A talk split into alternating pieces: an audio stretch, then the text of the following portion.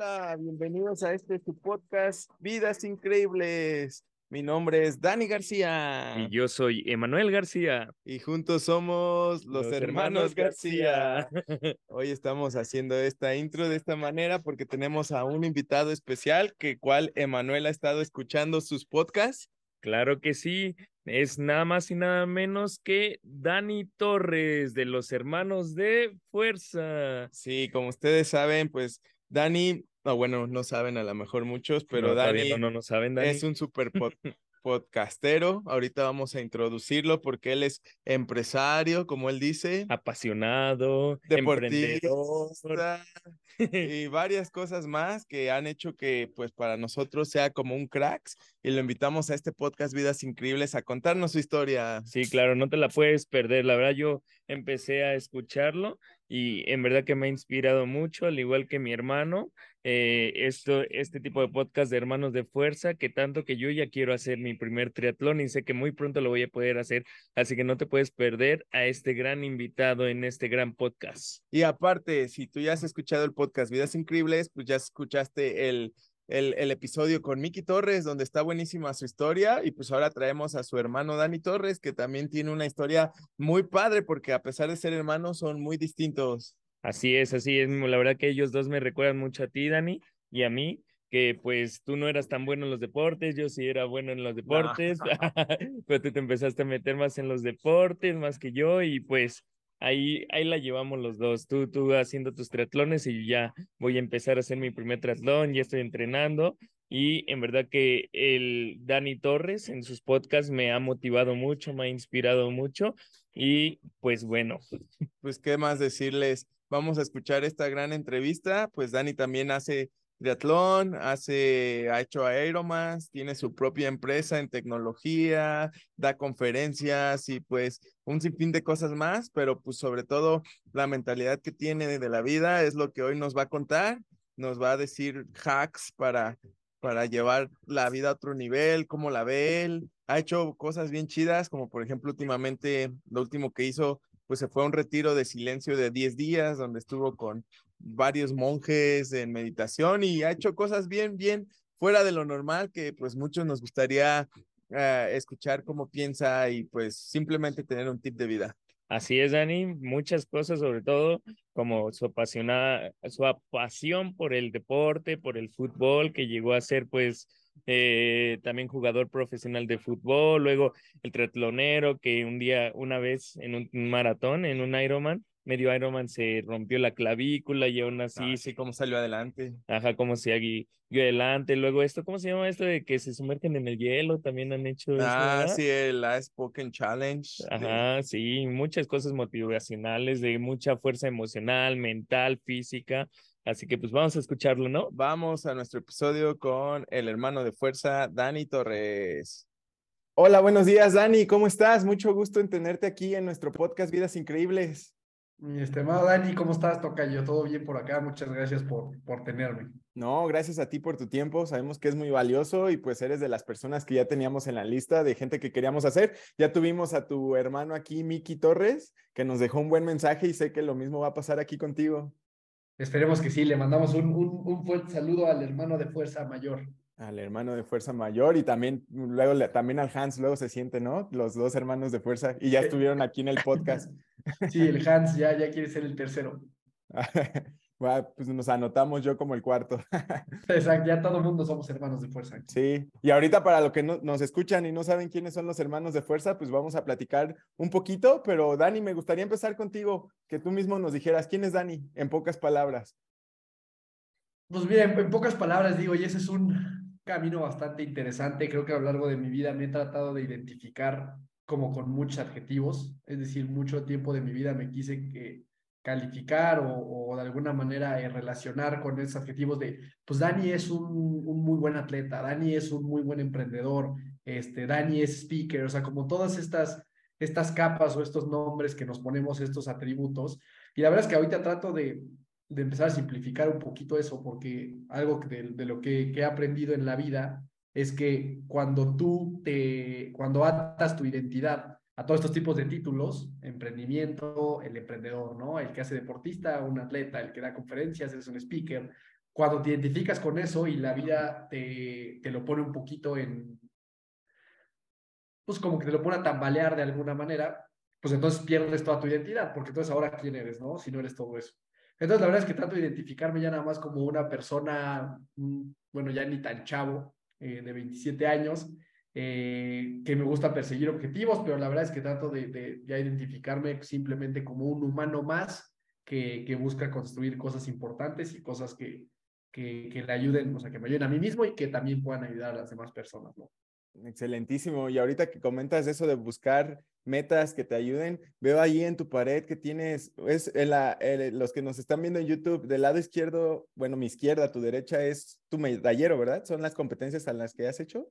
Sí, ahí hay un medallero, de este lado tengo otro, este, pero sí, ese es uno y lo de acá son más como títulos, más como, como en la parte profesional y cursos y justamente como reconocimientos de conferencias y demás. Ah, ok, entonces los de acá son tus diplomas, este, tú Como eres, profesionales, haz de cuenta. ¿Eres licenciado o ingeniero? En administración de empresas, licenciado, pero justamente un poquito creo que ese es parte del, del asunto, ¿sabes? O sea, cuando te reconoces tanto con estas cosas de atrás uh -huh. y empiezas a hacer solo lo, que, solo lo que logras y tus objetivos y demás, pues el día que no sucede, pues entonces toda tu identidad tambalea y, y se hace muy, muy complicado seguir adelante, ¿no? Claro que sí, pero bueno, ya entrando a esto, pues vemos que eres deportista, eres empresario y me gustaría hacerte la pregunta que nosotros siempre le hacemos aquí a nuestros invitados. Para ti, ¿qué es una vida increíble, Dani? Porque estamos en el podcast Vidas Increíbles. Mira, para mí una vida increíble, y esto también me ha tomado creo que pues un tiempo tratar de definirlo, o sea, creo que pues pasé un poco por esa definición como del éxito y la lana y como, como a lo mejor lo que parecería tener una vida increíble, ¿no? A los ojos de la sociedad y de muchos de nosotros pero ya como que a, mi actual definición de, de, una vida increíble, de una vida exitosa, de una vida eh, completa es el sentimiento que tienes cuando te despiertas y el sentimiento que tienes antes de dormirte.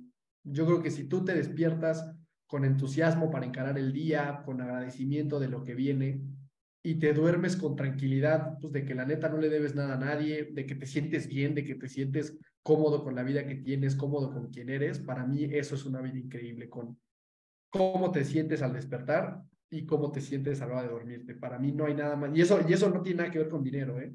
No tiene que ver con lana, no tiene que ver con coches, no tiene que ver ni siquiera con lo que te dedicas. Es algo integral que puede provocar un sentimiento positivo en la mañana y en la noche o que te despiertes y digas, puta, otro día más. O que te vayas a dormir con la misma actitud de, puta, ya nomás quiero que se acabe el día. Entonces, para mí sería eso. Buenísimo, Dani. Muy, muy, muy buena respuesta. Creo que nos deja mucho que pensar y meditar. Me gustó mucho. Y pues bueno, ahora sí, adentrándonos a la, a la entrevista, a mí me gustaría comenzar con el punto de que jugaste fútbol de manera profesional, ¿verdad? ¿Cómo te adentraste primero al mundo de los deportes y si fue luego, luego al fútbol? ¿Qué edad tenías? Pues mira, yo creo, y esto lo he platicado con personas, creo que, o sea, si la vida o si Dios o si lo, en lo que la gente crea, me dio algún talento o algún don de alguna forma sin que yo lo, lo buscara mucho fue el tema del deporte. O sea, creo que soy una persona que el deporte se le ha dado con, con cierta facilidad y que he tenido condiciones desde que soy muy chiquito. O sea, creo que esos son como ese, ese talento que a lo mejor para alguien es la música, para alguien puede ser, no sé, las relaciones sociales, lo que sea. Creo que en mi caso fue, fueron temas relacionados con el deporte. Entonces, desde muy chiquito, desde los tres años, pues yo no me separaba de un balón. O sea, yo viví toda mi vida, era Dani con un balón, ¿no? Toda mi vida. Entonces, yo tenía muy claro desde chiquito que mi destino, mi futuro iba a ser jugar fútbol de manera profesional, ¿no? Entonces, así fui creciendo con muchas expectativas también encima. O sea, lo que yo veía, que era que yo quería ser futbolista también, pues mi familia, mis tíos, este, los amigos de la escuela, incluso los maestros de la escuela, mis entrenadores, como que todos veían que yo podía perfilar para ser ese, ese futbolista profesional, ¿no? Entonces, yo así crecí, digo, creo que la mayoría de niños tienen ese sueño de ser futbolistas profesionales, pero rápido te empiezas a dar cuenta de, quién sí puede dar ese salto y quién no. Eh, entonces, toda mi vida crecí jugando fútbol, era lo que más me apasionaba. A la fecha, yo creo que es lo que más me divierte hacer, más que cualquier cosa. Eh, y así pasé, pues ya, o sea, tienes toda una etapa formativa, pues cuando eres chiquito y luego das este salto a fuerzas básicas. Yo aquí estaba en, en el Toluca y demás y luego se presenta una oportunidad a los 15 años de ir a jugar eh, a la sub-17 de Jaguares de Chiapas, ¿no? que ahorita es un, equipo que ya no existe. Eh, en ese momento había un tío que estaba trabajando allá en, en Jaguares y me, él sabía que yo jugaba fútbol y me ayudó como a hacer una prueba eh, de alguna manera filtrada. Es decir, normalmente, no sé si a ti, Dani, te gusta el fútbol no mucho, pero eh, cuando, o cuando un equipo profesional abre las pruebas, ya sea para sub-17, sub-20 o cualquier categoría profesional, eh, abre, una, abre una, una convocatoria y se dejan ir miles de niños de todas partes, ¿no? O sea, imagínate, si el América abre una, una convocatoria para que vayan chavitos a probarse para la sub-17, pues llegan miles y miles y miles y miles. Entonces es muy difícil que ahí te puedan, te puedan visorear y que, y que te puedan ver de manera un poquito más precisa. Entonces este tío me ayudó a que yo fuera a esa prueba, eh, hacerla ya directamente con el equipo, ¿no? O sea, como que me saltara toda esta parte de todos los niños para que me pudieran ver. Eh, entonces, así como a los 15 años y medio me voy a, Chiapas a jugar en la sub-17. Estoy allá dos años, dos años y cachito. Eh, te podría contar mucho de cómo fue esa experiencia. La verdad es que yo era muy chiquito, me ayudó en muchas cosas, eh, como que me, me, adelantó o me aceleró un proceso de crecimiento que evidentemente la gente de mi edad no tenía. O sea, cuando tú a los 15 años y medio te vas, pues ya a, pues número uno, que ya te paguen. O sea, yo a mis 15 años y medio, pues ya recibía mi nómina quincenal.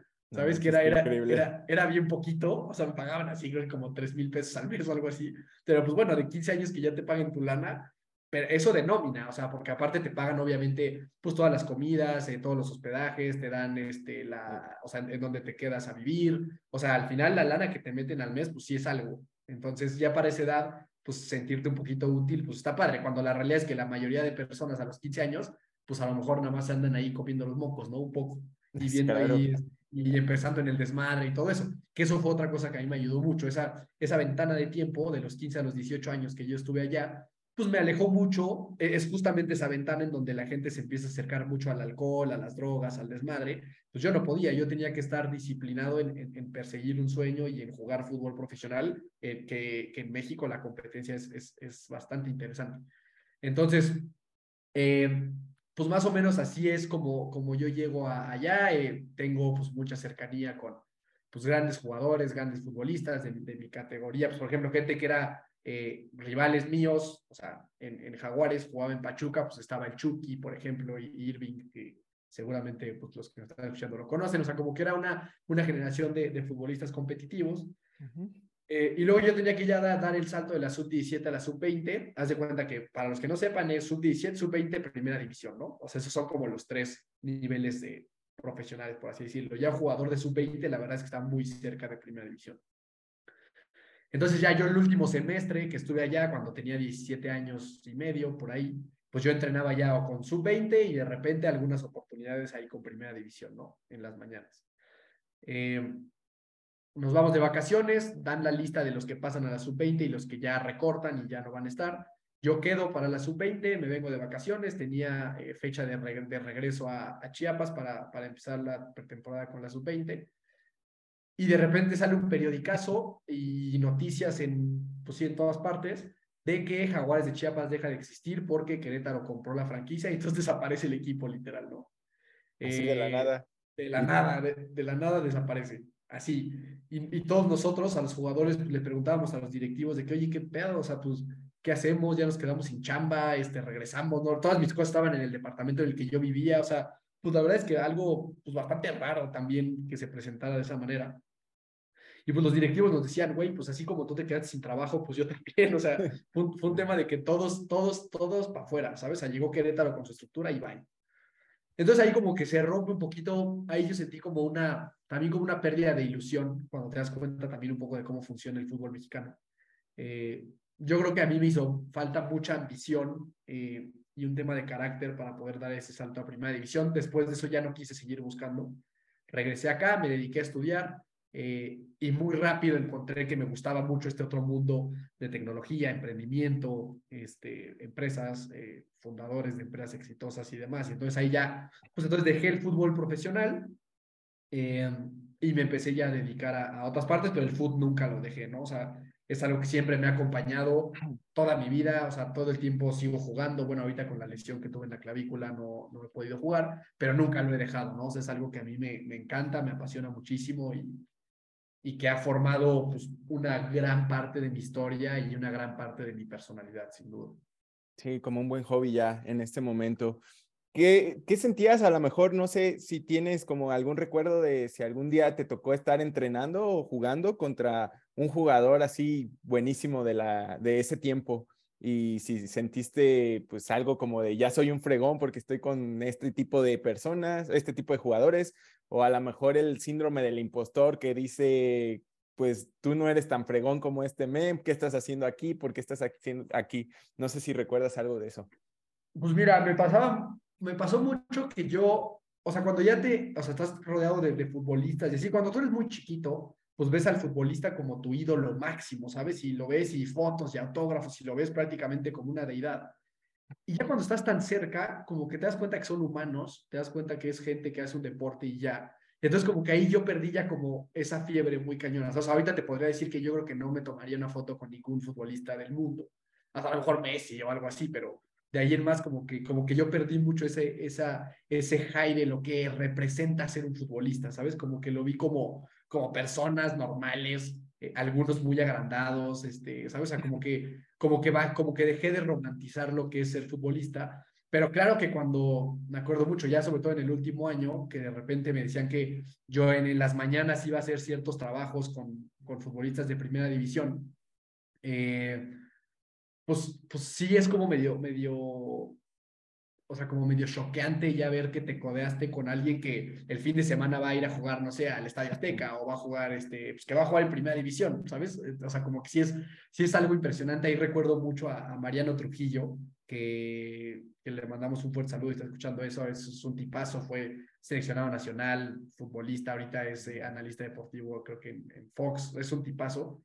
Y él era, era alguien que en estos primeros ejercicios que yo tenía con Primera División, Obviamente, como te digo, hay, hay futbolistas muy agrandados y que ven a un chavito y como que buscan hacerlo menos y demás. Y él era un tipo bastante experimentado que me arropaba muchísimo y era como de, hey, Dani, tranquilo, este, hazlo de esta manera, eh, vete por este lado, o sea, como que una guía muy importante. Y también encontrarte con futbolistas experimentados que te arropan de esa manera, pues es algo que yo nunca voy a olvidar, ¿no? Entonces, están como las dos partes, como esta parte de futbolistas que la neta piensan que pues por jugar fútbol son de otro planeta, literalmente, pero también te encuentras con estos tipos extraordinarios que a pesar de tener una grandísima experiencia te arropan y te tratan bien. Entonces, sí, claro que es una experiencia que dices, madres, pues como un poco de temor a equivocarte, eh, decir, puta, no me vaya a equivocar y ahorita me vaya a regañar este güey, ¿no? Que pues, obviamente tiene mucho más jerarquía que yo, pero pues le tienes que entrar, pero sí creo que ahí me faltó un poco lo que te decía, un poquito de falta de como de personalidad y carácter y ser más chavo para adelante y no tener como como ese temor, ¿no? Sino ir, demostrar lo que sabes y listo. Sí, claro. Hay una serie en Netflix de Michael Jordan que ahorita se me, se me, fue el nombre, que está muy buena.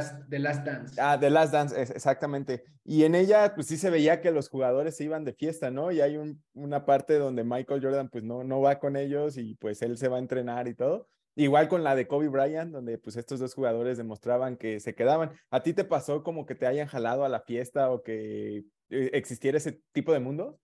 Pues mira, Paz, o sea, tú, tú te das cuenta de, de, los dos tipos de futbolistas que existen, ¿sabes? O sea, claro que está la parte justo más desmadrosa y así, y te sorprenderías porque te das cuenta de que eso pasa en una sub-17, tú ves chavitos que se sienten ya de primera división, ¿sabes? Eh, y claro, yo te puedo decir que seguramente yo caí en eso también. O sea, yo regresaba aquí a Toluca a ver a mis cuates y pues yo era el güey que venía de jugar fútbol y ellos estaban en la prepa y pues claro que te da como un tema de, de, de, de como de alza y como de superioridad, ¿sabes?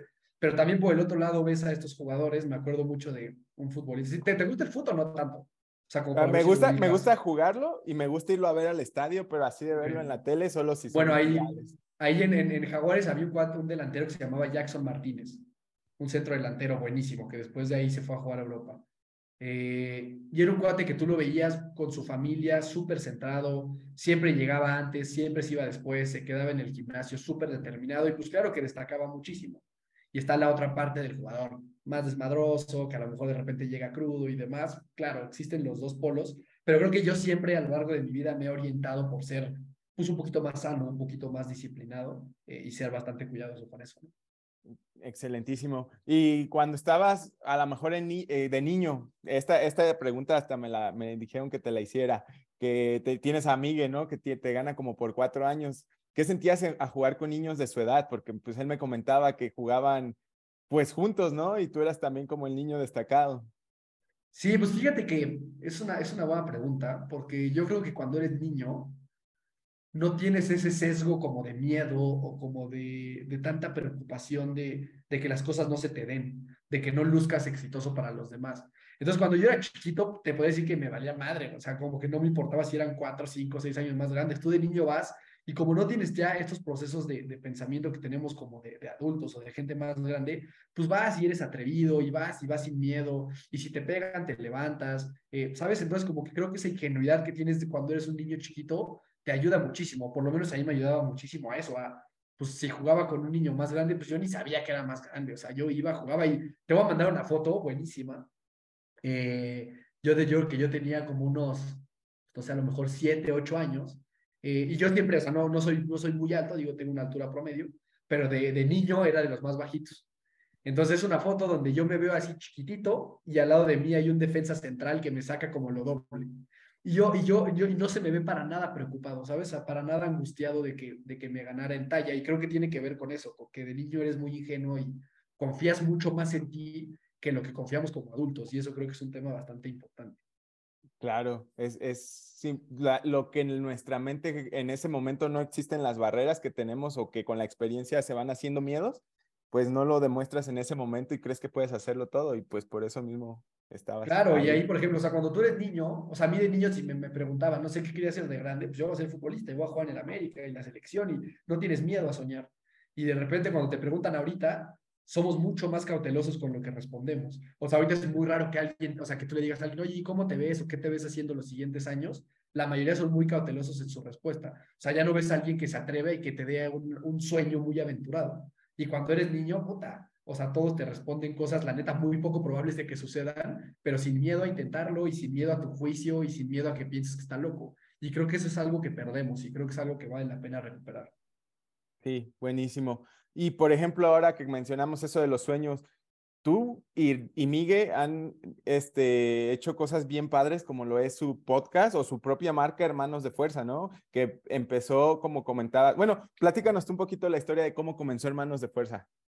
Pues mira, eso es que eso no tiene tanto, o sea, bueno, te voy a contar un poquito la historia ya, o sea, termina lo del food, eh, luego ya me, me, me, empieza a gustar mucho esta parte del emprendimiento y demás, se hace la empresa, todo eso, ahorita a lo mejor tocaremos un poco. Sí, vamos, de, vamos para allá. De eso, este, pero bueno, de, de, Hermanos de Fuerza, nosotros, que fue 2019, me parece, eh, vamos a hacer el maratón de Vancouver, juntos lo íbamos, lo, lo, lo íbamos a hacer, y pues como, a, como a los dos nos gusta el drama y hacerla de pedo y hacer las cosas grandes y todo eso, pues dijimos, bueno, si las vamos a hacer juntos, eh, pues hay que hacernos una marca, o sea, vamos a llamar ahí la atención, o sea, que se vea algo chido, algo bien hecho. Eh, y entonces ya dijimos, puta, pues ¿qué, ¿cómo que hacemos? Salió el nombre de la marca, el logotipo yo lo tenía clarísimo, eh, mi hermano y yo tenemos muchas fotos que nos han tomado desde que somos muy chiquititos eh, hasta la fecha, pero, o sea, fotos, ya sabes, o sea, no posadas, naturales, en las que vamos caminando y él me va como agarrando de, de, de, del hombro con su brazo, ¿no? Entonces yo sabía que yo quería que el logotipo fuera una silueta exacta de eso, ¿no? Entonces ya sacamos la marca, hermanos de fuerza, hacemos el logo, nos mandamos a hacer las playeras, todo esto y con eso vamos a competir a Vancouver. Eh, y ahí nace esa marca, ¿no? Y luego eh, mi hermano me dice, oye, es que yo, o sea, como él tiene este tema de las adicciones y todo esto, como que quería compartir un mensaje eh, alrededor de esa materia, lo empezó a hacer un poquito con, con YouTube, con varios videos y demás, pero pues me decía que la neta era una madriz estar haciendo y editando videos en, en, YouTube, ¿no? Entonces me decía, puta, es que no sé cómo hacerle, estoy viendo si saco un podcast, este, como que me estaba platicando un poquito esas ideas que tenía de cómo, cómo comunicar este tema de las adicciones, ¿no? Y me dijo, pues estoy pensando en hacer un podcast o algo así, y ya le dije, pues podemos a lo mejor hacer uno juntos. O sea, tú tienes cosas que puedes compartir, yo tengo cosas que podemos compartir, pues vamos a darle. Y de ahí, güey, o sea, de ahí dijimos, pues órale, pues vamos a agarrar un pinche celular, vamos a grabar el, el, primer episodio que fue un caos, lo borramos, hicimos otra vez otro, y de ahí, güey, pues ya llevamos ahorita creo que como 120. Eh, ya después de ahí salió lo del equipo, eh, muchísimas alianzas con marcas super padres, conferencias, y de ahí fue que fue eh, despegando esta marca que aquí, aquí traigo. Ahí se ve el logo para los que estén en YouTube. Para los que están aquí, aquí lo tenemos. Ajá. La verdad es que es una marca que para mí representa muchísimo, o sea, te podría decir que es el proyecto que a mí más me gusta. Eh, tiene, ese, ese que tiene completamente como mi identidad y la de mi hermano está aquí, o sea, es como un, pues sí, este sí es una marca y un escudo que nos representa muchísimo y que pues sé que para los dos es muy importante. Oye, y sobre cómo empezaron el podcast, este, ¿tú recuerdas cómo fue el crecimiento? Si tienes como las estadísticas de cuánto em, escuchaban en el, en el primer, a la mejor temporada, los primeros capítulos, a cómo los escuchan ahora y cómo creció.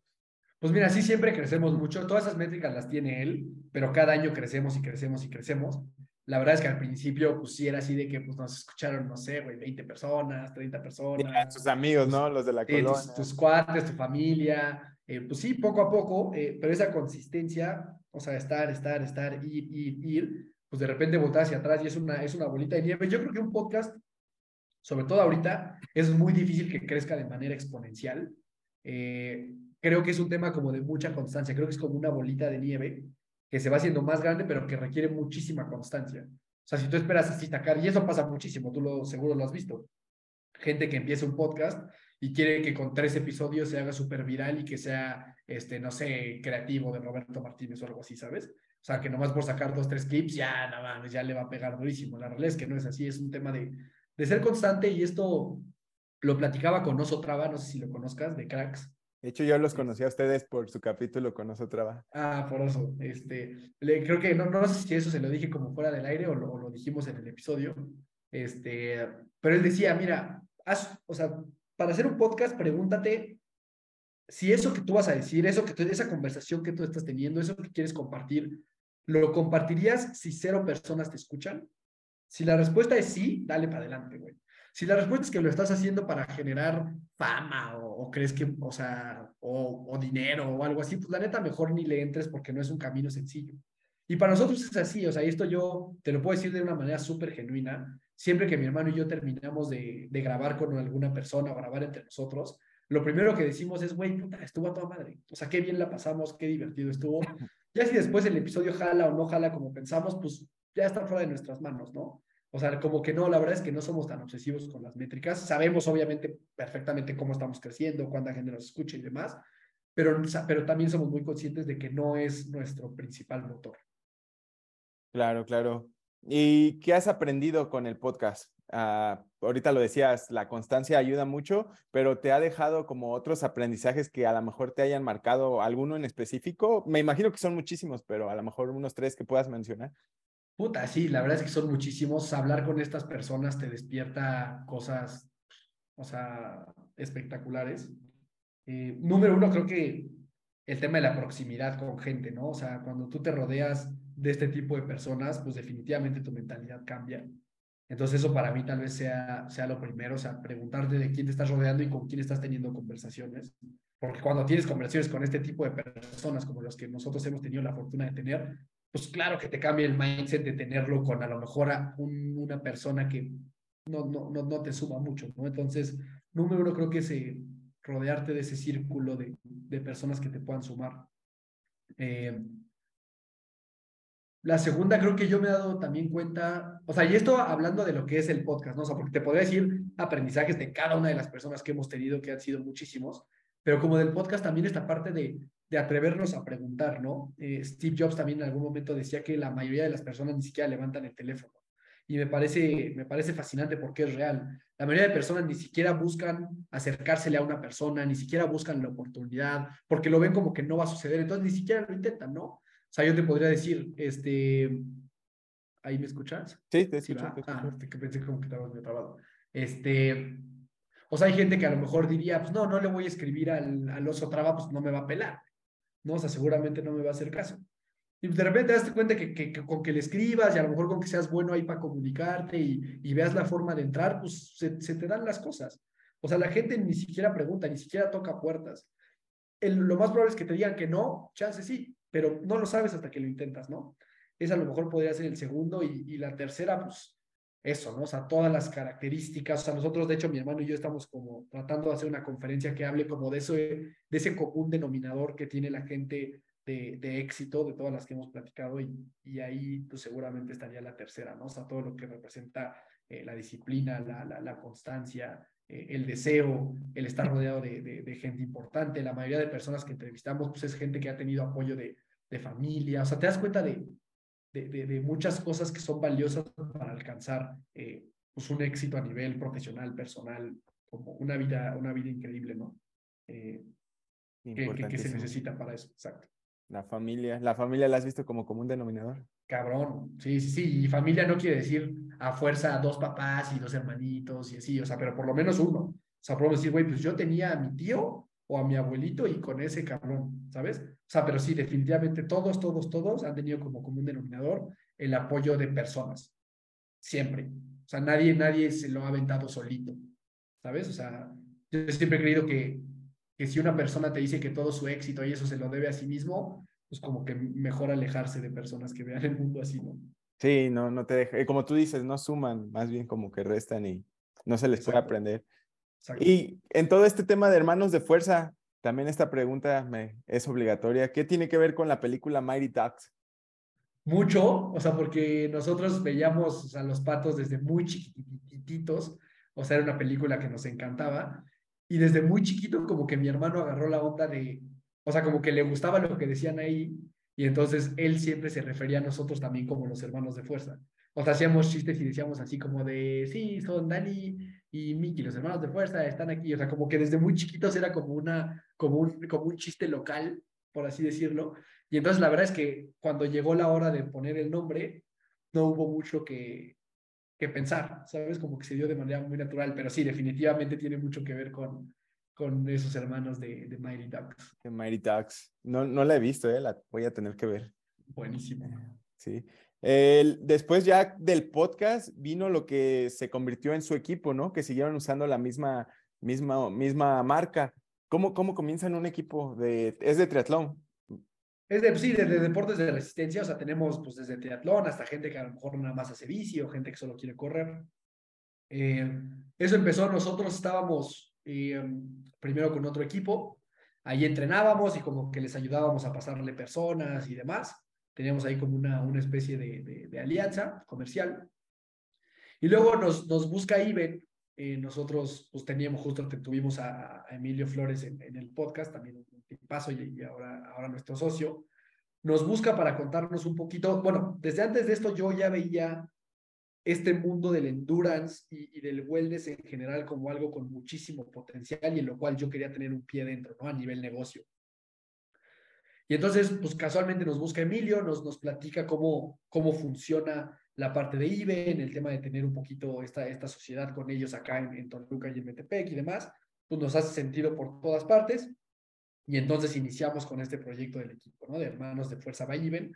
Eh, tuvimos, la verdad es que una muy buena respuesta de las personas al inicio. Lanzamos como un, un primer evento que fue el medio maratón de acá, de, de, Toluca. Empezamos a tener gente y la verdad es que de manera muy orgánica se empezó a dar el crecimiento. Entonces, básicamente así es como empezó. O sea, yo tenía como mucha claridad de que ese era un negocio que solamente iba a crecer y que ahorita va a seguir creciendo definitivamente. Todo lo que tiene que ver con con bienestar, con ejercicio, con deporte, con salud, está yo creo que en su mejor momento y únicamente va a ir hacia arriba y la pandemia ayudó mucho a acelerar eso. Y entonces yo quería tener un pie a fuerza ahí adentro porque me parecía muy, muy importante. Se da esta oportunidad y es como entonces empieza este equipo que hoy para nosotros la verdad es que también representa muchísimo, ¿no? O sea, el ver a la gente, eh, creo que hay una magia muy especial eh, no sé, de repente creo que hay como dos tipos de atletas en, en, este caso, ¿no? O sea, el atleta que pues busca su meta personal, busca crecer, busca, busca él mismo tener medallas y lograr conseguir cosas y mejorar y todo esto, pero luego está este atleta que vive eso, vive lo que se siente conseguir una medalla de una carrera, de un triatlón, de un medio Ironman, de un Ironman, o lo que le quieras llamar, y luego eso lo quiere ir a compartir con otras personas, ¿no? O sea, no se lo quiere quedar a sí mismo. Y, es, y en eso, eso, eso lo compartíamos, mi hermano y yo. Sabíamos que esto era un tema que lo que nos había provocado a nosotros, teníamos la capacidad de írselo a llevar a más personas. Y es, es increíble cuando no solo tú logras tus metas, sino que ves que tuviste influencia en una persona cruzando una meta de un maratón, de un medio maratón. tenemos gente que de cero a en 10 meses pasó a ser maratonista. Y eso la verdad es que es algo todavía quizás eh, más relevante que tus propias metas, ¿no? Digo, no está peleada una con la otra, pero la persecución de ambas me parece fabulosa. Como, ¿Cuál es tu rol dentro del equipo? ¿Qué es lo que tú haces? Nosotros somos, o sea, somos como entrenadores físicos, o sea, presenciales con ellos. Sea, somos como una guía para todos nuestros, para todos nuestros deportistas. pero también tenemos mucho este rol como de, sí, pues como de guía, como de, pues como de liderazgo, de motivación, y aparte, obviamente, toda la parte de los entrenamientos, ¿no? O sea, cualquier duda técnica que puedan tener con respecto a los entrenamientos y demás. Nosotros en conjunto con nuestros socios en IBEN armamos todo el plan de entrenamiento de la gente, eh, lo tienen dentro de su plataforma y entonces luego ya es un tema como de, de comunicación bilateral en la que nos preguntan dudas, cómo se sienten, que si la técnica, que la estrategia para la competencia, todo eso. Entonces es como un rol, te podría decir que como de, como de liderazgo en todas sus aristas, ¿no? Desde partes técnicas hasta partes motivacionales eh, y obviamente partes presenciales de entrenamiento, como cuando te tocó, te tocó estar aquí. Que estuvo pues, muy divertido ese día, ¿eh? Estuvo bueno, me gustó mucho estar entre... Fui a Toluca, me di una vuelta y conocí ahí en persona a los hermanos de fuerza y sí, muy, muy buen equipo. Estuvo bueno. Sí. Este, bueno, Dani, ahora como en la parte de empresario, ¿en qué momento, no sé si tuviste trabajos antes de empezar tu empresa?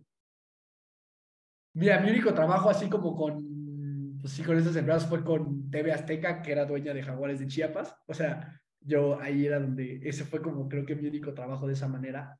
Eh, y obviamente trabajar en la empresa de mi papá, ¿no? O sea, yo, es interesante, hubo una vez en mi vida nada más en la que fui como a una entrevista formal de trabajo, me acuerdo que fui a Henkel, aquí en, en, en Toluca, y el momento en el que puse un pie o sea, el momento en el que tuve que, ¿sabes? De que entré a la empresa y caminé a la oficina de la persona que me iba a entrevistar, desde ese momento dije, esto yo no lo quiero en mi vida nunca. ¿Sabes? O sea, como que dije, yo no y digo, y lo respeto muchísimo, ¿eh? O sea, yo respeto mucho a la gente que tiene sus chambas, o sea, a ver, no, yo no creo, creo que ahorita existe una tendencia muy grande de, a huevo tienes que ser emprendedor. Yo estoy completamente en contra de eso. Yo creo que hay gente que es muy feliz con su chamba y está bien. Eh, pero yo toda mi vida supe que, no, que yo no me iba a emplear en algún lado. Yo siempre tenía la pregunta de, bueno, si no soy futbolista, eh, ¿qué voy a poner? esa me acuerdo que era mi diálogo interno, ¿no? O sea, ¿qué voy a poner? O sea, ¿qué va a ser mi negocio? ¿De qué voy a vivir? Nunca era como, ¿en dónde me voy a contratar? Nunca lo he tenido y eso tiene que ver con que mi familia es de emprendedores, ¿no? O sea, mi papá era emprendedor, mi mamá también, mi abuelito también, o sea, como que no, no, no vengo de una de una empresa en la que sea como lo normal eh, emplearte en una, en, una, en una organización. ¿no? Y creo que eso determina mucho también tu óptica alrededor de estos temas. Pero me acuerdo que ese día eh, como que solo me sirvió para volver a reforzar esa creencia de que yo no me quería emplear en una, en una organización. ¿no? Pero entonces, bueno, yo siempre como desde la mitad de la carrera empecé a trabajar con mi papá. Eh, que eso me ayudó mucho, la verdad. O sea, empecé a agarrar experiencia muy, muy chavito. O sea, como que yo he sido prematuro en muchas etapas de mi vida, creo yo, a partir de lo del fútbol, ¿no? O sea, acabé la prepa muy rápido porque hice la prepa abierta, entonces entré en la universidad más chiquito, siempre el más chiquito de todos, empecé a trabajar muy chiquito, entonces trabajaba con mi papá en, en una empresa de tecnología que él en ese momento tenía, que se llamaba Crypto, que era igual como un startup, entonces a mí me gustaba porque iba mucho como con las temáticas que a mí me gustaban. Eh, estuve trabajando ahí un tiempo, eh, era un producto como que no jalaba mucho, o sea, como que no, no, no, estaba funcionando muy bien. Le habían inyectado mucha lana, pero como que no daba. Yo ayudaba mucho en, ese, en esa parte como de mercadotecnia y demás de ese, de ese producto. Y luego junto, junto con uno que, junto con un programador, que ahorita es parte del equipo y ahora ya también es socio, nos dimos cuenta de que había una característica dentro de todo el producto que era la que más llamaba la atención, ¿no? O sea, era como que presentábamos el producto y el cliente era como de, la neta me vale madre, pero esto que tiene está interesante. Entonces, a partir de ahí, decidimos hacer otra empresa completamente nueva eh, y desarrollamos una nueva solución a partir de esa, esa, ese pequeño apartado que tenía el producto, ¿no? Que se llama Electroefos, que es esta empresa, es, es esta empresa de la que estamos hablando, que tiene cuatro años y medio ya, eh, nace a partir de eso, ¿no? Entonces, a partir de ahí, pues fue que, fue que nace esta, esta, esta nueva empresa, empezamos a crecer de manera, de manera orgánica, o sea, yo ahí ya me, me separo de, de, todo lo que tenía que ver como con la empresa de mi papá y demás, eh, empezamos a desarrollar esta, esta solución, empezamos a crecer, llega la pandemia, es un golpe durísimo, o sea, nosotros estábamos teniendo un crecimiento muy, muy importante, nos destruye muy feo el tema de la pandemia, luego volvemos a levantarnos, a, caernos, o sea, la verdad es que el camino de emprendimiento, digo, de eso podemos hablar muchísimas cosas, pero más o menos ese fue como el camino, ¿no? Como que empecé a chambear con mi papá, De ahí ya saqué una, una nueva empresa y esta es, esta es la nueva empresa que, que, que existe hoy, ¿no? Eh, y pues digo, y a la par obviamente tengo ahí algunas otras cosillas, pero eso sería como lo principal. Eh, principalmente me dedico al tema de, tecnología, ¿no? De, software as a service se llama, es B2B, se lo vendemos a, a, empresas y más o menos ese es como, como, como se da esta, esta, este desarrollo de esta, de esta empresa y te digo, de eso podemos hablar mucho. Claro, este, como, ¿nos podrías decir cuál ha sido como el mayor reto al iniciar esta empresa que tuviste? La realidad es que siempre, o sea, bueno, no sé si siempre, ¿no? Pero cuando eres una startup de tecnología que no está fondeada con millones y millones de dólares, pues siempre el pedo es la lana, ¿no? O sea, la neta, siempre el pedo es, pues tengo que cubrir la nómina, tengo que cubrir pues, mis costos de tecnología y demás, y no hay varo, ¿no? O sea, la neta es que ese es, ese es el mayor problema al que me he enfrentado, eh, porque tienes que ver la manera de cómo subsistir sin un fondo de externos o sin deuda y nosotros lo que hemos hecho en la mayoría del tiempo, hubo una vez que sí hicimos una ronda de capital, pero lo que hemos hecho siempre es crecer a partir de clientes. Entonces, la única salida que te toca es salir a vender. Y eso es un reto bastante complicado cuando eres eh, una empresa de tecnología, una empresa de software en México, tiene su chiste, y más cuando no estás fondeado por estas cantidades monstruosas de dinero. Eh, te toca vender y te toca resolver. Y, así es como lo hemos hecho y eso representa pues muchísimos retos, ¿no? Y, Entonces, eso se hace como tocando puerta, yendo de, oye, soy Dani, te quiero ofrecer esto. Pues a ver, o sea, nosotros tenemos diferentes canales, o sea, obviamente mucho tiene que ver, o sea, nosotros crecimos mucho a partir de nuestro posicionamiento orgánico en Google, eso nos ayudó mucho porque fuimos como punta de lanza en la solución, entonces mucha gente llegó a nosotros. Eh, buscándonos en internet, ¿no? O sea, ese era como nuestro primer canal. Pero claro, llegan momentos de urgencia en el que dices, puta, oye, pues déjame le marco un cuate, este, o déjame le marco al conocido del amigo, del primo, y pues para, pues para resolver, ¿sabes? Hay momentos, y esto sobre todo post pandemia, o sea, tuvimos momentos de muchísima gracia, la neta, en la que pues teníamos mucho presupuesto de mercadotecnia, estábamos vendiendo un montón, estábamos creciendo un montón, el equipo se estaba haciendo grande, y luego llega la pandemia y se va a la basura todo, literal. O sea, nuestras ventas cayeron, yo te puedo decir que un 80%.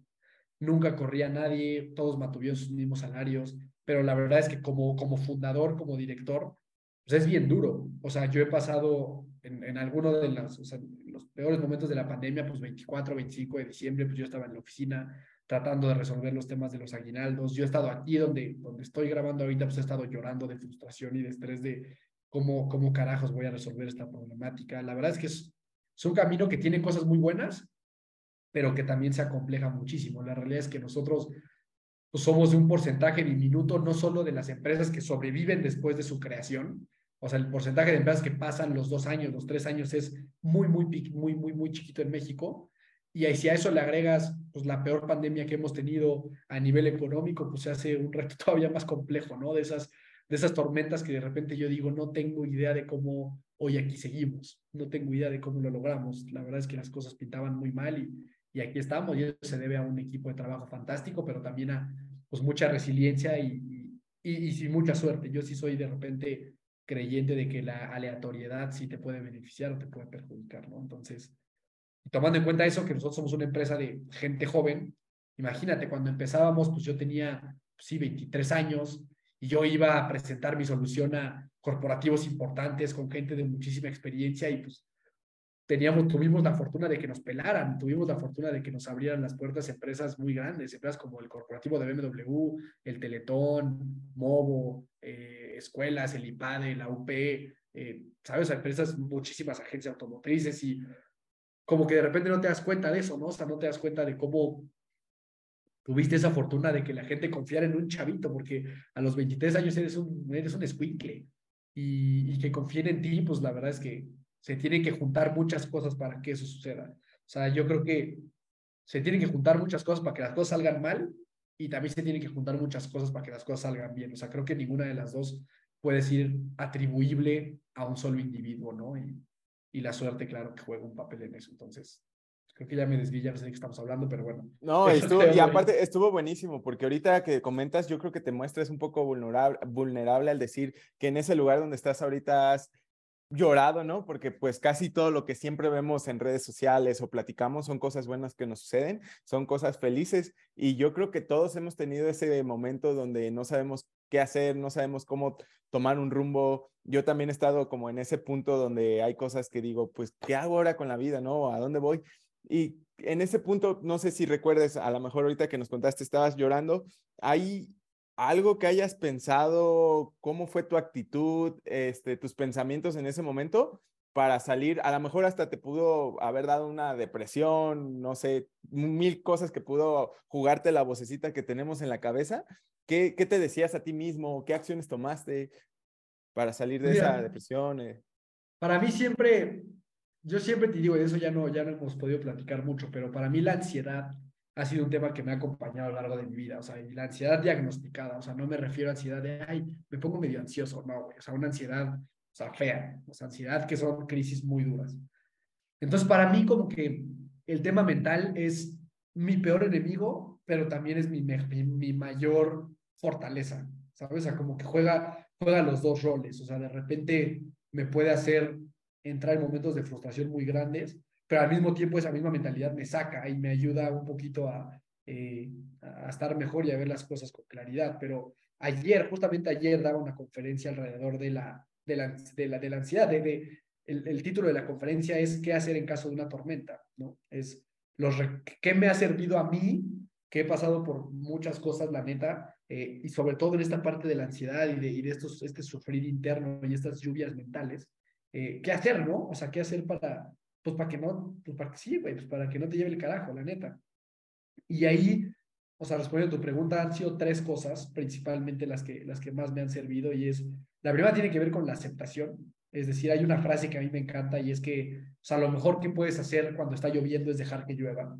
O sea, cuando te está llevando la chingada, pues es mejor aceptarlo y decir, güey, pues ahorita estoy pasando por este momento difícil y pues yo espero que, que termine, ¿no? Eh, es muy difícil. Ese es un concepto que a mí me ha tomado muchos años empezar a entenderlo, ¿no? Lo que representa verdaderamente aceptar. Aceptar que hoy, no sé, en la empresa las cosas están saliendo mal. O sea, hoy, hoy está mal este pedo, ¿no?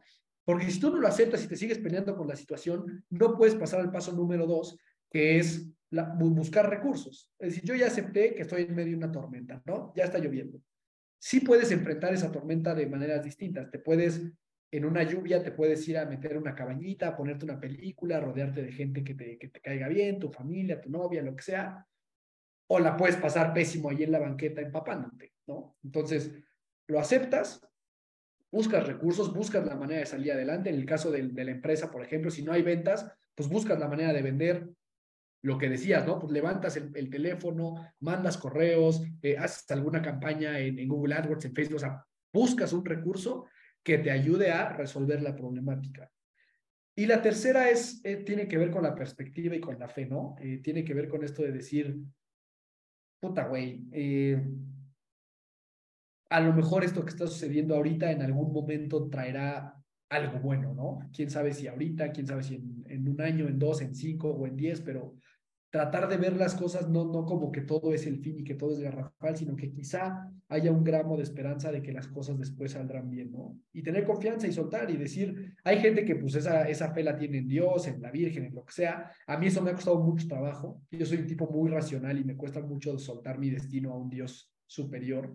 Pero verdaderamente, y esto lo he dicho muchas veces, yo te lo juro, de una forma muy genuina, envidio a las personas que tienen fe en, en un Dios, o sea, pero una fe determinante, porque no tengo duda de que la vida se hace mucho más fácil cuando tienes una confianza en algo más grande que tú. Yo no he alcanzado a dar como ese paso, como que me cuesta mucho trabajo y he leído y he, o sea, porque aparte yo soy medio nerd, o sea, yo soy medio teto, entonces yo sí investigo y me echo libros y, y, y escucho y demás. He leído y escuchado un sinfín de cosas acerca de argumentos para creer en Dios, argumentos para no creer, y no, no he logrado dar como ese salto. Entonces te podría decir eso, que a mí lo que me ha servido es aceptar la situación, tratar de aceptarla, buscar recursos que te ayuden para salir. Ahorita mencionabas la depresión y demás. Eh, buscar terapia, buscar ayuda, este, ir a tu cuerpo, buscar a tu familia, buscar a tus seres queridos. Eh, y la tercera es tratar de cambiar la perspectiva en lo que estás viviendo y tratar de tener confianza de que en algún momento eh, esa tormenta pasará y y vendrán cosas buenas, ¿no? Claro que sí. Y al comentar esto, a mí se me viene ahorita a la mente, estoy leyendo ahorita el libro del algoritmo de la felicidad, muy bueno. Mm. Este, y decía, al final todo va a estar bien y si todavía no está bien es porque todavía no es el final. Entonces, creo que va muy Es como tratar de tener esa, ese gramo de esperanza, güey, porque la verdad es que cuando lo estás pasando tan mal, tan, tan mal, si no tienes por lo menos una pizca de esperanza, no tienes ninguna razón para levantarte en la mañana. Y esa es la realidad. O sea, es ese gramo de esperanza, es esa pequeña luz lo que te hace decir, pues, venga, vamos a, vamos a darle un, día más y, confiar en que esto en algún momento va a pasar y, y vendrá algo bueno. Claro que sí. Y sobre, pues e, esto, a lo mejor tú has pasado por otros, otros casos donde aquí también nos dijeron que te preguntáramos, nos pasaron el dato sobre la natación en, en tu Ironman, medio Ironman de Cozumel. ¿Cómo, cómo te fue ahí? ¿Qué, qué pasó en, la, en, esa natación? Para los que no sepan, este Dani eh, pues es Ironmanista. Bueno, has hecho la mitad, ¿verdad? El 70.3, que pues se nadan dos kilómetros en aguas abiertas en el mar de Cozumel eh, ruedas 90 kilómetros y corres 21 eh, kilómetros. Entonces, ¿cómo te fue ahí en esa nado? Por ahí es donde te digo, güey, que la mente para mí es o mi, peor enemigo o mi mayor fortaleza, ¿no? O sea, yo digo, mi historia con la natación es, es, es bastante interesante. Yo aprendí a nadar a los 20, ¿qué? 23 años, yo creo. Este, yo nunca en mi vida había, o sea, tomé una clase de natación de niño y nunca más volví a tomar ninguna clase de natación. Lo odiaba, no me gustaba. Eh, y entonces en un desayuno, digo, te voy a contar rápido, en un desayuno, eh, una prima se le ocurre decirnos, oiga, vamos a hacer un triatlón, ¿no? Y toda la familia, o sea, mis tíos y así son buenos nadadores, desde siempre han nadado. Y yo soy un creyente de que alguien que sabe nadar bien y tiene confianzas en sus cualidades de nadador, pues tiene la verdad es que el 60, 70% de un triatlón resuelto. La mayoría de gente no lo hace pues por miedo al agua. Pero yo, pues, por ser bien enganchado y bien competitivo, yo el triatlón lo veía súper lejos justamente porque yo decía, yo nunca me voy a meter a nadar a un mar, no hay manera.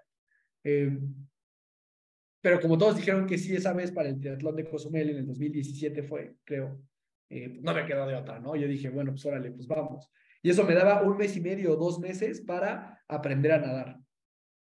No, yo me acuerdo que yo llegué a la alberca y el entrenador me dijo, a ver, güey, pues enséñame qué sabes hacer. Le dije, güey, no sé hacer nada. O sea, me sé parar en la alberca y ya no, no tengo, no, no sé qué otra cosa puedo hacer. Entonces ya, pues me dediqué muchísimo, este, iba siete días a la semana a nadar todo el tiempo, disciplina, disciplina, perseverancia, estar, estar, estar, estar, estar, hasta que pues pude dar la distancia, fui al mar de Cozumel a nadar, eh, ahí eran 750 metros, el triatlón sprint. Lo sufrí muchísimo, muchísimo, eso para mí fue un infierno. O sea, yo decía, no, ¿qué chinga estoy haciendo aquí? O sea, es una locura, pero me acuerdo que en mi mente solo pensaba, güey, no dejes de bracear, no dejes de bracear y vas a llegar. En algún momento tienes que llegar. O sea, en algún momento esto, esto se tiene que acabar, solo no te rindas, dale y dale, ¿no? Ya llegué y a partir de ahí como que mi relación con la natación mejoró un poco, pero la verdad es que no, todavía es algo que a mí me genera como, pues, como inquietud y mucho respeto y más cercano al miedo, la neta. Eh, cada vez que yo me aviento a las aguas abiertas de lo que sea, me da como un shock de, de pánico, la neta y ya luego tengo como que relajar. Entonces, el 73 de Cozumel del 2021, eh, estábamos formados ya para, para salir en Cozumel, ese teatro lo he hecho muchas veces, entonces he nadado ese mar muchas veces. Estábamos formados ya para, para aventarnos del muelle, para empezar a nadar. Sale, salen primero los profesionales y entonces nos damos cuenta de que los profesionales empiezan a salir como en treinta y tantos minutos o algo así, que es muchísimo tiempo para, para que esos güeyes naden 1900 metros. Y entonces ya todos como que ahí decíamos, madres, pues qué pedo, ¿no? Y salían como con una cara pálida, así como de cansancio, güey. Y nosotros decíamos, órale, pues qué, pues qué, digo, ya estamos aquí, pues ya qué hacemos, ¿no? Pero, pues a ver qué pedo. Para esto yo una semana antes de ese, de ese 73 me esguincé el tobillo, feo. Entonces me dolía a la hora de nadar por, por el movimiento del tobillo. Entonces pues ya me aviento al mar y la, o sea, el, el, en Cozumel haces como una línea recta, vuelta a la izquierda, vuelta a la izquierda para otra línea recta y luego ya sales, ¿no? Y entonces en la primera, en la primera línea recta, yo, o sea, me marca mi reloj el ritmo al que voy, los primeros 500 metros, iba súper rápido. Entonces yo dije, ay, cabrón, estoy nadando súper bien, o sea, esto, es, esto va a ser la mejor competencia de mi vida, ¿no? No había tomado en cuenta, o sea, como que no tenía mucha claridad de que seguramente ahí tenía corriente a favor y que el regreso iba a estar durísimo. Entonces, después de esos 500 metros, y ahí en mi Garmin tengo el tiempo, o sea, me eché como mil metros a paso como de cuatro el 100. o sea, sumamente lento. O sea, es un tema de que... No, o sea, pero eso, o sea, si yo quisiera hacer ese paso en la alberca, no lo, no lo lograría hacer. O sea, me hundo. Es muy lento, es demasiado, demasiado lento. Y me acuerdo que yo me di cuenta que no empezaba a avanzar, no avanzaba y no avanzaba y me empezaba a frustrar, ya frustrar, ya frustrar. Y en Cozumel abajo, pues es, es muy claro el mar, entonces alcanzas a ver todo.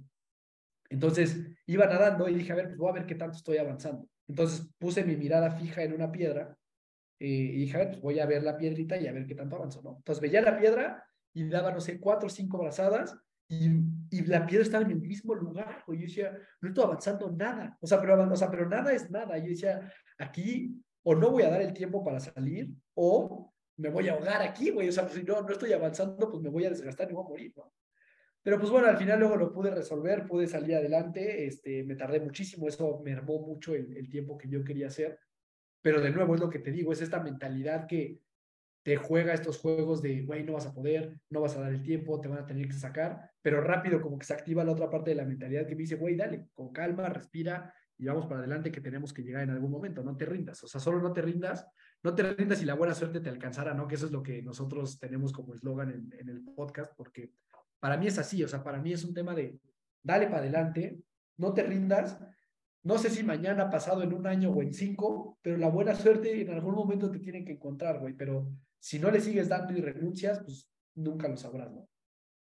Buenísimo, buenísimo, Dani.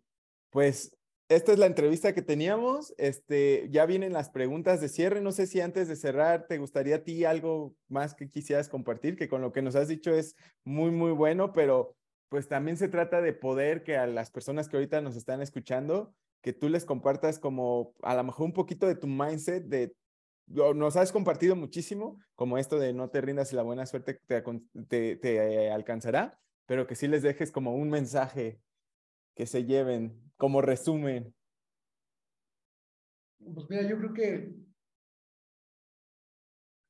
creo que ahorita hay una cultura dañina y que de alguna manera te podría decir que hasta a mí me ha influenciado de manera negativa, que es este tema del, ya sabes, este tema como del trabaja y no importa que no duermas y este y rómpete la madre todo el tiempo y el éxito y el éxito y el éxito y el éxito y el éxito y busca más cosas y persigue y persigue y persigue y persigue. Si tú no eres súper consciente de lo que estás haciendo y de por qué lo estás haciendo, de cuáles son esos motores, yo te garantizo un burnout, que es algo que a mí también me ha sucedido. O sea, un burnout es este momento en el que literal el cuerpo te detiene y te detiene con temas de ansiedad, también te puede detener con, con colitis nerviosa. O sea, el cuerpo al estrés forzosamente va, va a responder y va a tener que tener una salida. Eh, y la gente cree que la vida es así, la gente cree que la vida es perseguir y perseguir y perseguir y buscar y buscar y buscar y buscar y buscar. Y yo, yo lo llegué a pensar también hasta que te das cuenta de que de que esa persecución del horizonte termina siendo hasta un poco ridícula. O sea, estás, estás en una caminadora en la cual únicamente vas más rápido, pero no avanzas más, ¿no? Y por eso esa parte de, de sí es tal cual como, como tratar de perseguir el horizonte, jamás, jamás lo vas a encontrar. Y creo que el darte cuenta de por qué quieres hacer lo que quieres hacer y cuál es el motor y qué es lo que te, lo que te está impulsando, en lugar de nada más seguir estas tendencias de, y pasa muchísimo, no sé, con la nutrición o cosas así, no, no, pues ahora me voy a, este, me voy a echar eh, ayuno intermitente, ¿no? O, o, o voy a, o sea, hay una tendencia de nada más seguir modas tan ridícula de, no cuestionarte las cosas que termina siendo algo, algo muy dañino, ¿no? No me voy a meter en hielo, o voy a meditar nomás porque está de moda, eh, ahora me voy a meter al sauna, ahora yo los invitaría a cuestionarse mucho eh, las razones de por qué ejecutan sus acciones y a verdaderamente cuestionarse si esto que me está diciendo mi compadre o mi amiga o mi amigo es algo que, que yo quiero hacer, que a mí me suma, o la neta tiene que ver con no, no, no bajarme de este tren que va a mil por hora para tratar de, de pertenecer a una sociedad o a un grupo no sé, para mí creo que el tema del autoconocimiento es lo más importante, el saber en dónde estás parado y el trabajar en ti mismo y a partir de ahí decidir qué decisiones quieres tomar, me parecería algo, algo muy relevante, ¿no? Buenísimo. Muchas gracias por compartirnos, Dani, que sí, es, creo que todo comienza desde que te conoces, desde que sabes qué te gusta, qué no te gusta, como tú dices, dijiste al comienzo, no llevarte, dejarte llevar por la corriente, por las personas que te rodean, por el sentirte que perteneces a algo, cuando pues tú eres lo que traes dentro, que tienes que descubrirlo, yo creo que sí lo tienes que ir descubriendo con la, conforme la vida y tienes que ir dejando lo que no te suma, lo que no te deja algo bueno y en base a eso tomar decisiones siempre pensando en lo que tú eres como persona y qué es lo que te mueve siempre a seguir adelante. Y hacer, güey, sobre todo yo te agregaría todo eso, la ejecución. Yo creo que la ejecución es la líder de todo cambio. O sea, creo que hay mucha gente planeando y planeando y diciendo y diciendo, y voy a hacer esto y voy a planear esto y déjame siento organizar esto. Hay que ejecutar. O sea, no hay nada, nada, nada como la ejecución. Nada va a mover la aguja más que ejecutes. Si quieres correr, salte a correr ahorita. Cinco minutos, pero salte a correr ahorita. O sea, todo tiene que ver con eso. Eh, ningún plan, ningún pensamiento, ninguna idea sirve de nada si no la acompañas de, de ejecutarlo. Sí, tienes mucha razón en eso. Pero bueno, a ver, Dani, este libro que nos recomiendes. El libro que les recomiendo, que yo creo que sería, para mí es un libro que me cambió la vida. Aquí, es que hay muchos, a mí me encanta leer, pero este creo que es un libro que, o sea, porque hay muchos libros que a lo mejor, aquí yo tengo mis libros favoritos, o de los, de los que más me gustan. Hay libros que yo creo que dependen de la persona, pero este es un libro que cualquier humano tiene que leer, literal, y que le va a cambiar la vida. Se llama Why We Sleep o ¿Por qué dormimos? De Matthew Walker. Es, es un libro que habla de todo lo relacionado al sueño, de por qué es importante, del daño que hace no dormir bien. Es un libro que literalmente les puede cambiar la vida. Eh, si tú le das prioridad a tu sueño y entiendes qué hace el sueño y entiendes qué hace la falta de sueño, te garantizo que tu vida cambia. Entonces, ese libro, ese libro que yo creo que más veces he regalado eh, y sin duda sería el más recomendado, porque si tú eres un humano, o sea, si tú lo estás escuchando es porque eres un humano. Y si eres un humano, necesitas dormir. Entonces, ese es un libro que sí aplica para toda la humanidad. Excelentísimo. Entonces, Why We Sleep. Yo no lo he leído, pero sí va a ser el siguiente en la lista, yo creo. Why We Sleep o Por qué dormimos. También está en español. Ah, ok. ¿Película que recomiendes? Película que recomiendo, todas las de Rocky Balboa, sin duda. Eh, Remember the Titans me parece espectacular, es de mis películas favoritas. Y, ¿qué otra te puedo decir? Que me guste mucho. Una más recientona. Mm. A ver, ahorita te voy a esas dos. O sea, Rocky Balboa, todo lo que sea Rocky Balboa, todo eso, véanlo. ¿También te gustan las de Creed? Creed también me gusta, sí. Ya, ya va a salir la tercera. Ya va a salir. Remember the Titans, sin duda. Eh, y ahorita a ver si, si me acuerdo de una que esté como más reciente o que esté en Netflix o algo así. Va que va. ¿Y tres podcasts que nos recomiendes que te gusten mucho? Hermanos de Fuerza, obviamente. Este, ese, sería, ese sería el uno. Eh, el segundo, que, que, en ese de Hermanos de Fuerza, a ver cuál es como tu capítulo favorito, eh, a lo mejor alguien que hayas entrevistado que dijiste, jamás pensé que en mi podcast iba a tener a tal persona. Puta, la verdad es que es una pregunta muy, muy difícil. Este. O sea, por ejemplo, el que grabamos con Oso creo que es un, es un gran, gran episodio. Apenas grabamos uno con Álvaro Gordoa, en el que hablamos mucho como de la imagen personal y demás. Es espectacular. Eh, ahorita, hoy, apenas ayer estrenamos uno con Adolfo Ríos, que es buenísimo. Este. Híjole, es que la verdad es que sería muy difícil decirte uno, pero todos los que tenemos con medallistas olímpicos son buenísimos. Eh, tenemos uno, o sea, si hay alguien que esté pasando como por una adversidad fuerte, que escuchen el de Quique Guajardo. Se llama así Quique Guajardo, con dos Ks. Ese es, ese es, ese es un espectáculo, escuchar ese episodio. Eh, y bueno, eso sería el de Hermanos de Fuerza. Hay otro que me gusta mucho, otro podcast, que se llama Huberman Lab. Huberman Lab. Huberman Lab. Ajá. Este es, es, un científico que habla como de muchas, pues sí, pues es ciencia literal. Te digo que yo soy medio, yo soy medio teto.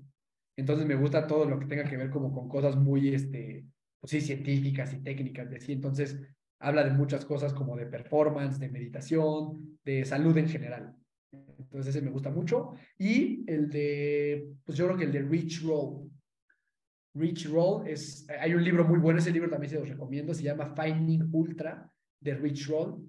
Eh, esos y Cracks, Cracks de Osotrava también me parece muy bueno. Va, que va, va, que va, Dani. Este, pues esas, esas son las preguntas que teníamos por el momento. La verdad, creo que es una entrevista increíble. No sé si recuerdes ahorita la película que te quedaste pendiente. ¿Qué película será? No, yo creo que comía, con que vean esas, esas que te digo, este, Rocky Balboa y Remember the Titans están del otro lado. Ok.